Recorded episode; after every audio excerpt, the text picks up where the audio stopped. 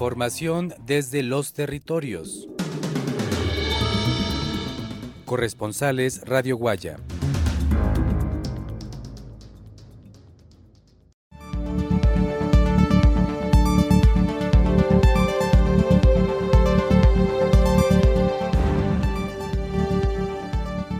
Sobre el tema de Ayotzinapa, también nuestro compañero Kino Balú desde la Ciudad de México nos informa cómo se vivió en la ciudad capital.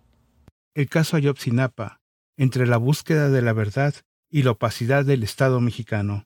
Estamos aquí hoy en día eh, frente a el campo militar número uno, símbolo de la represión a los luchadores sociales y que sus voces fueron acalladas por la fuerza militar en el pasado y en el presente. Pero también nos encontramos aquí para exigir la información que está en los archivos militares y que tiene que ver con el paradero de nuestros 43 compañeros. Por esa razón nos manifestamos y se estableció el plantón en este lugar. Durante cinco años de promesas, las dudas que rodean el caso Ayotzinapa y la incansable búsqueda de la verdad se han profundizado. La nueva narrativa oficial presentada por el Gabinete de Seguridad del Gobierno federal aumenta la desconfianza.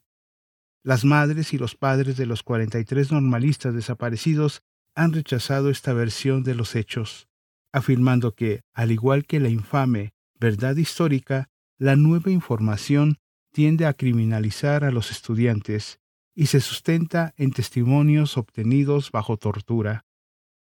La nueva narrativa difundida por el gobierno ha sido señalada por una omisión particularmente llamativa, la ausencia de cualquier mención al ejército mexicano en los acontecimientos que rodean la desaparición de los estudiantes. Según los padres y madres de las víctimas, esto representa un intento de distorsionar la realidad y desviar la atención pública lejos de posibles responsabilidades militares en el caso. Aquí estamos, ¿verdad?, en, una puerta del ejército mexicano.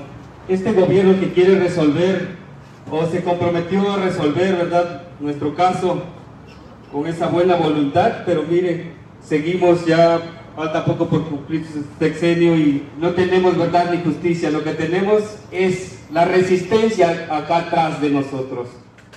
Según los padres y madres de las víctimas, esto representa un intento de distorsionar la realidad y desviar la atención pública lejos de posibles responsabilidades de los militares en el caso. Pero estamos convencidos de que convocar en este lugar es una manera simbólica y contundente de reiterar que hay información que el ejército no ha entregado y que los padres y las madres continuarán con esa demanda.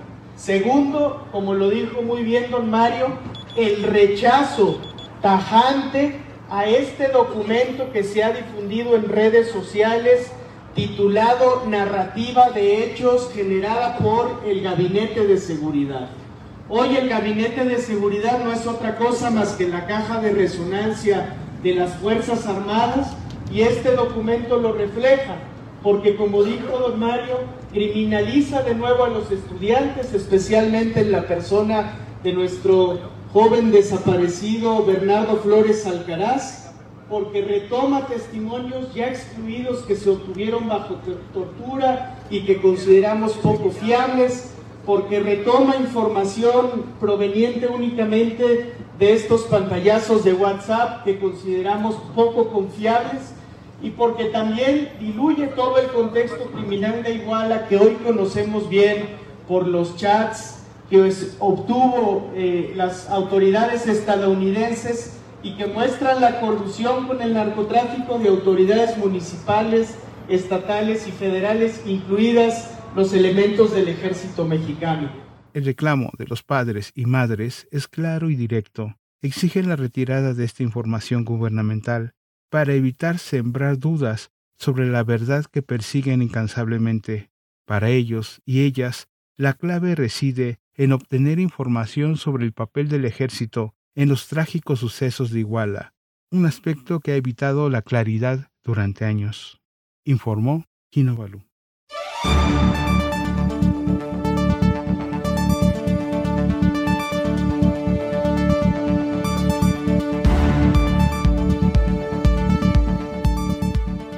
Hasta aquí este recorrido informativo desde los territorios. Les invitamos a seguir en Radio Guayacocotla La Voz Campesina y a escuchar la información de lunes a viernes de 7 a 8 de la mañana en el informativo Radio Guaya Palabra al aire. Soy Iván Fernández.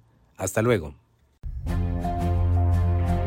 Información desde los territorios. Corresponsales Radio Guaya.